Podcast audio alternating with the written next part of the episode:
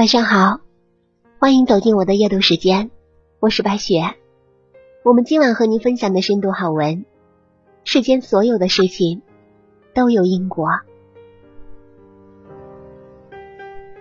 每个人都有自己的归宿，你是什么样的人，就会吸引什么样的人；你是什么样的人，就会遇见什么样的诱惑；你是什么样的人，就会过上。什么样的人生？你当下做的每一件事情，都会直接影响你未来的生活。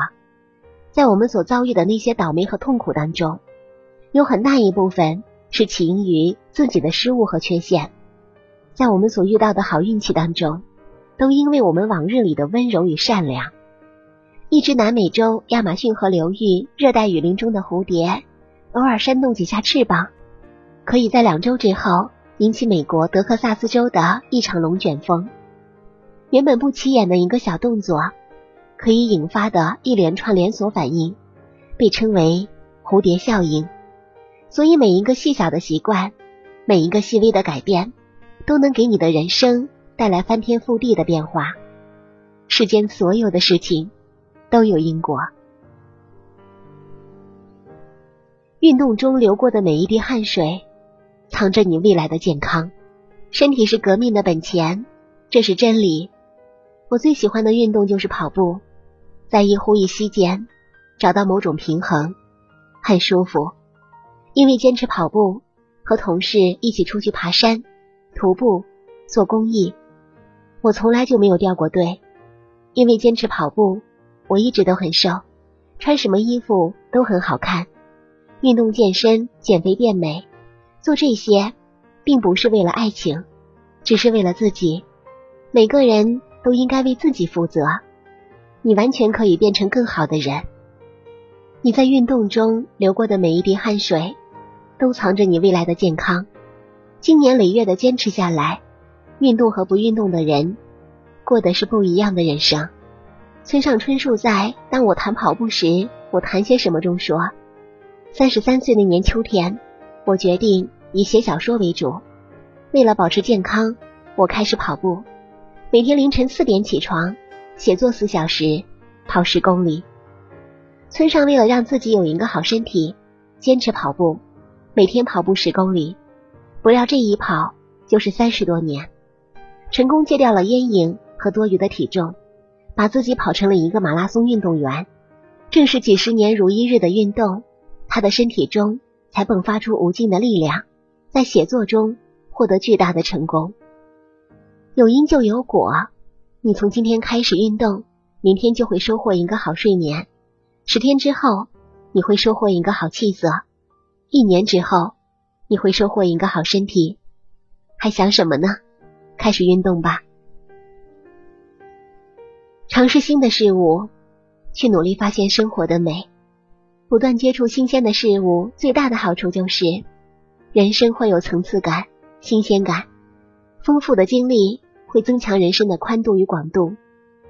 董卿从春晚当家花旦到近年大热的朗读者制片人，到中国诗词大会主持人，如今年过四十的董卿依然在不断学习新知识，尝试新事物。学习让她更有气质和涵养。岁月。不仅没有带走她的美貌，反而让她更加知性、优雅。摩西奶奶在《人生没有太晚的开始》中写道：“做你喜欢的事，上帝会很高兴的为你打开成功之门，哪怕你现在已经八十岁了。”摩西奶奶是美国知名的风俗画家，在七十八岁高龄才开始绘画创作。在他跨越一个世纪的人生中，绘画陪他度过了。人生最后的二十年，人生没有太晚的开始。中有这样一段话：人的一生能找到自己喜欢的事情是幸运的，有自己真兴趣的人才会生活的有趣，才可能成为一个有意思的人。当你不计功利的全身心的做一件事情时，投入时的愉悦、成就感便是最大的收获与褒奖。那么，如何找到自己终身热爱的事情呢？答案就是你要不断的尝试新事物，在不同的事物中发现你的爱好，发现你的兴趣，发现你所喜欢的东西。不管是绘画，还是写作、歌唱或者舞蹈等，重要的是找到适合自己的道路，寻找到你心甘情愿为之付出时间与精力，愿意终身喜爱并坚持的事业。精致的人生及努力积极向上的人生态度，这些都是你自己给自己的。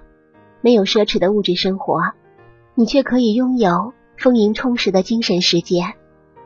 微小的改变都源自日常生活当中的每一件小事，而一个又一个小确幸，会让我们整个人的气质和精神都变得很好。毕淑敏说：“一生当中。”唯有读书和旅行，钱不能省。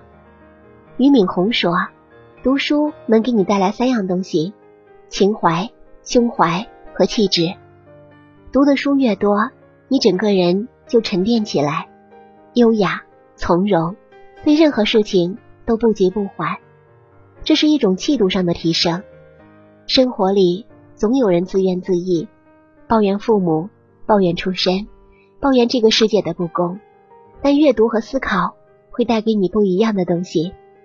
每当我陷入人生低谷的时候，我都在想《余华活着》中徐福贵的人生和他不断经受的苦难。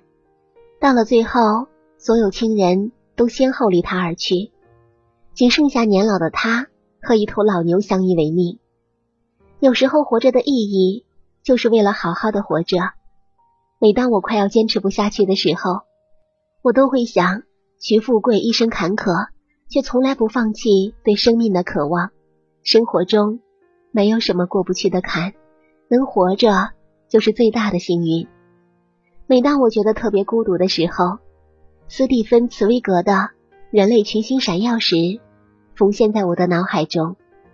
作曲家亨德尔虽然右半身瘫痪，但依然顽强的反抗命运，创造出传世之作，使自己得到救赎。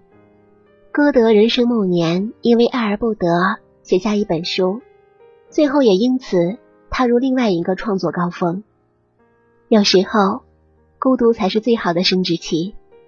我们要学会享受孤独，在孤独中成长提高，在孤独中成为更好的自己，终会有闪耀之时。借用杨澜说过的一段话：有人会问，女孩子上那么久的学。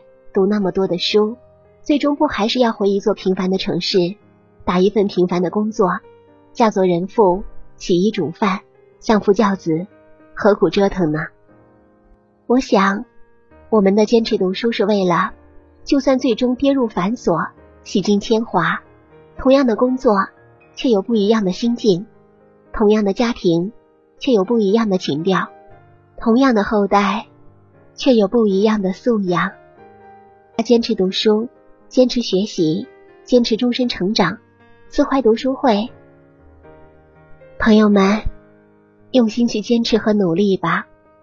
你要相信，你可以成为一个更好的自己。感谢您收听本期白雪夜读，祝您一晚好心情。下期节目我们再见。